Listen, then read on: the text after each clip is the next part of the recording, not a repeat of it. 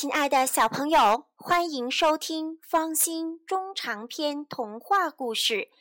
今天方心给大家带来的故事是《木偶奇遇记》第十二章。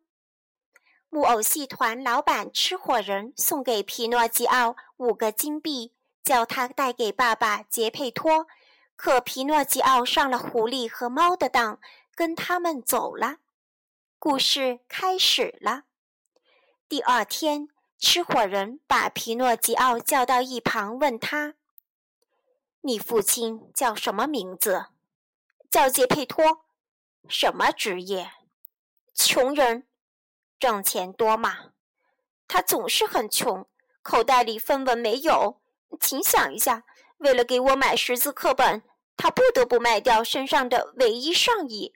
这件衣服补丁罗补丁，缝了一次又一次。”没一处好地方，可怜的人呐，真叫我同情。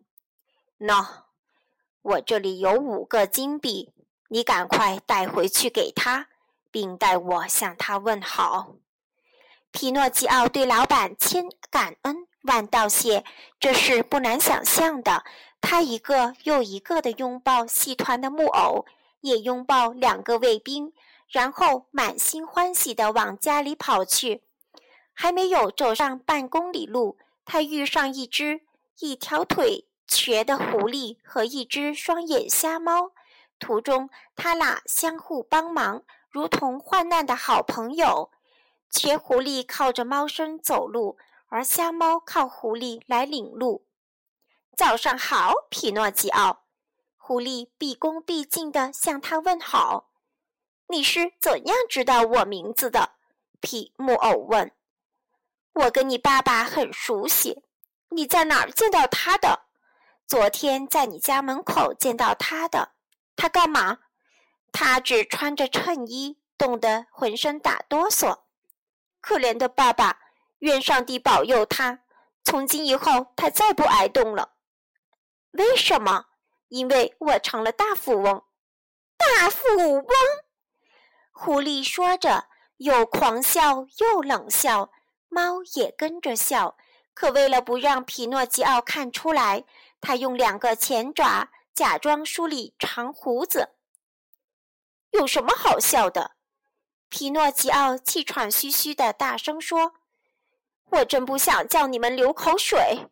喏，在这里，如果你们想知道，喏，这里有五个顶呱呱的金币。”说着，皮诺基奥掏出吃火人白送给他的金币。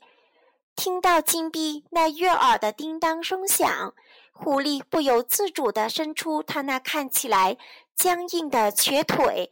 猫睁开酷似两盏绿灯笼的眼睛，但马上又闭上了。显然，皮诺基奥什么也没发现。现在，狐狸问他：“你用这些钱干什么？”首先。木偶回答说：“我要给爸爸买一件漂亮崭新的上衣，衣服是用金线和银线制成的，扣子是用宝石做的。然后我要买一本识字课本，为你，真的为我自己买，因为我要上学去，要用功学习。你瞧瞧我。”狐狸说：“因为我愚蠢的酷爱学习，结果失去一条腿。”你瞧瞧我，猫跟着说：“因为我愚蠢的酷爱学习，结果失去了双眼。”正在这时，一只栖息在路旁树篱上的白乌冬，用它那老调唱着说：“皮诺基奥，别听坏朋友的话，要不你将追悔莫及。”可怜的乌冬根本不该多嘴多舌啊！猫猛地一跃，扑向乌冬，一把将它抓住。乌冬连叫一声“哎呦”的功夫都没有，猫就把它连骨头带毛一口吞了下去。猫吃完乌冬，舔舔嘴巴，重新闭上眼睛，又跟以前一样装起了瞎子。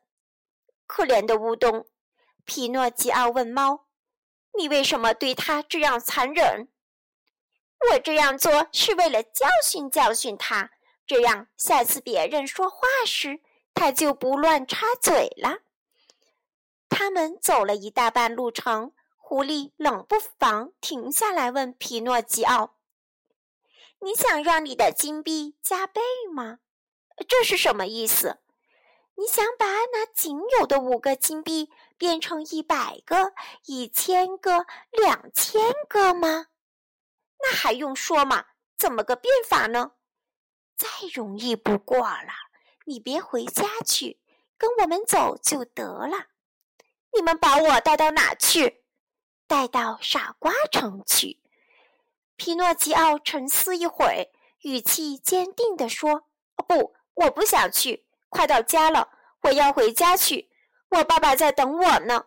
可怜的老人，昨天见我没回家，天晓得他多么想我啊！可惜的很，我是个坏孩子。还是会说话的蟋蟀说的对，不听话的孩子。”在这个世界上是不会有好结果的。我吃了许多苦头，才懂得了这一点。因为我遇到过许多不幸。昨天在吃火人家里，我又大祸临头。哎呦，一想起这就起鸡皮疙瘩。这么说，狐狸说：“你真的想回家？那就走吧。吃亏的只能是你自己。”吃亏的只能是你自己。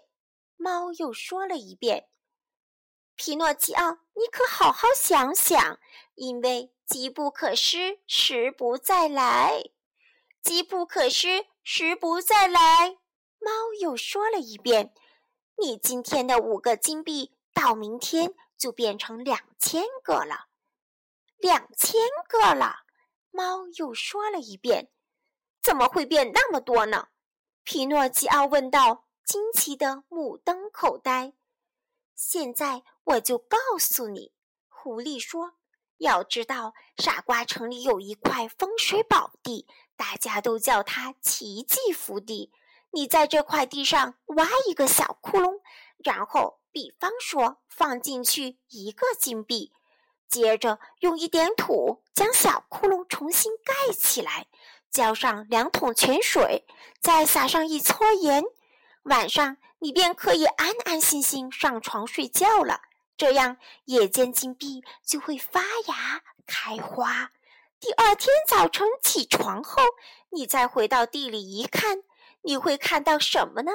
看到一棵漂亮的树上挂满金币，那样子如同六月的金黄色麦穗上结出的无数麦粒。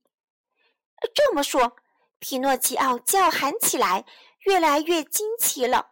要是我在那块地里埋下五个金币，第二天早晨可以得到多少金币？那太好算了。狐狸回答：“你扳起指头就能算出来。你想想看，每个金币为你生出一串五百个金币，五百乘五。”第二天早晨，你的口袋里将有两千五百个闪亮发光、叮当响的金币。啊，太好了！皮诺基奥大叫一声，兴奋的手舞足蹈。一旦我有了这么多金币，两千个归我，另外五百个我白白送给你们二位。白白送给我们？狐狸喊道。显出因受到侮辱而激怒的样子，但愿老天爷免了这份礼。但愿老天爷免了这份礼。猫又说了一遍。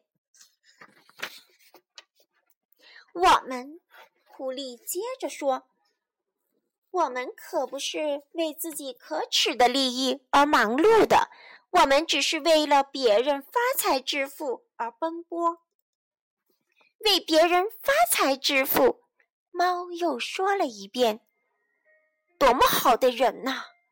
皮诺基奥心里想。他一下子把他爸爸、爸爸的新上衣、识字课本和一切美好的决心忘得一干二净，对狐狸和猫说：“我们快走吧，我跟你们一块去。”亲爱的小朋友。你想知道接下来发生什么事情吗？那么，请继续收听《方心中长篇童话故事，再见。